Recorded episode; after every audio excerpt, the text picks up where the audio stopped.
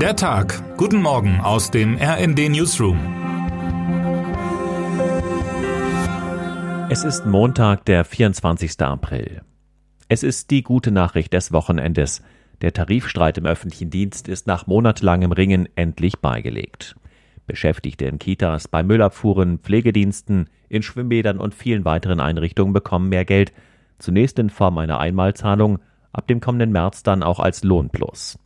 Verdi-Chef Frank Wernicke sagte, das ist die größte Tarifsteigerung in der Nachkriegsgeschichte im öffentlichen Dienst. Nun müssen nur noch die Gewerkschaftsmitglieder dem Kompromiss zustimmen. Wernicke äußerte sich dahingehend zuversichtlich. Und das, obwohl nicht jeder einverstanden war mit dem Kompromiss, der unter dem Strich stand. Verdi und der Deutsche Beamtenbund hatten ursprünglich 10,5 Prozent, mindestens aber 500 Euro mehr pro Monat gefordert und so Erwartungen in die Höhe getrieben.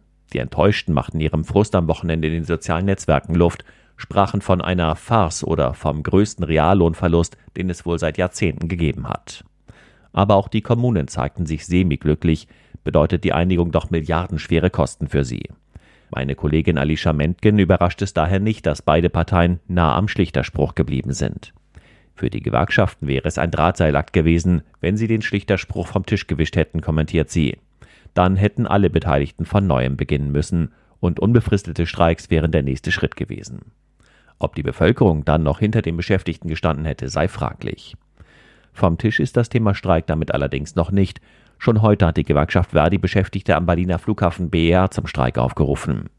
Der Flughafen hat daher schon im Vorfeld sämtliche Starts von Passagierflügen abgesagt. Und auch auf der Schiene steht eine Einigung noch aus. Am morgigen Dienstag wollen Vertreterinnen und Vertreter der EVG und der Deutschen Bahn zur dritten Runde in den Tarifverhandlungen zusammenkommen. Scheitern die Gespräche, ist auch hier mit neuen Ausständen zu rechnen. Termine des Tages.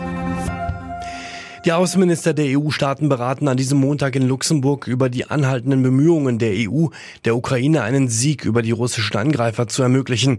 Im Mittelpunkt der Gespräche stehen die militärische Unterstützung und weitere Sanktionen gegen Russland. Der ADFC zeichnet heute gemeinsam mit Bundesverkehrsminister Volker Wissing die 25 fahrradfreundlichsten Städte und Kommunen in Deutschland aus. Wer heute wichtig wird.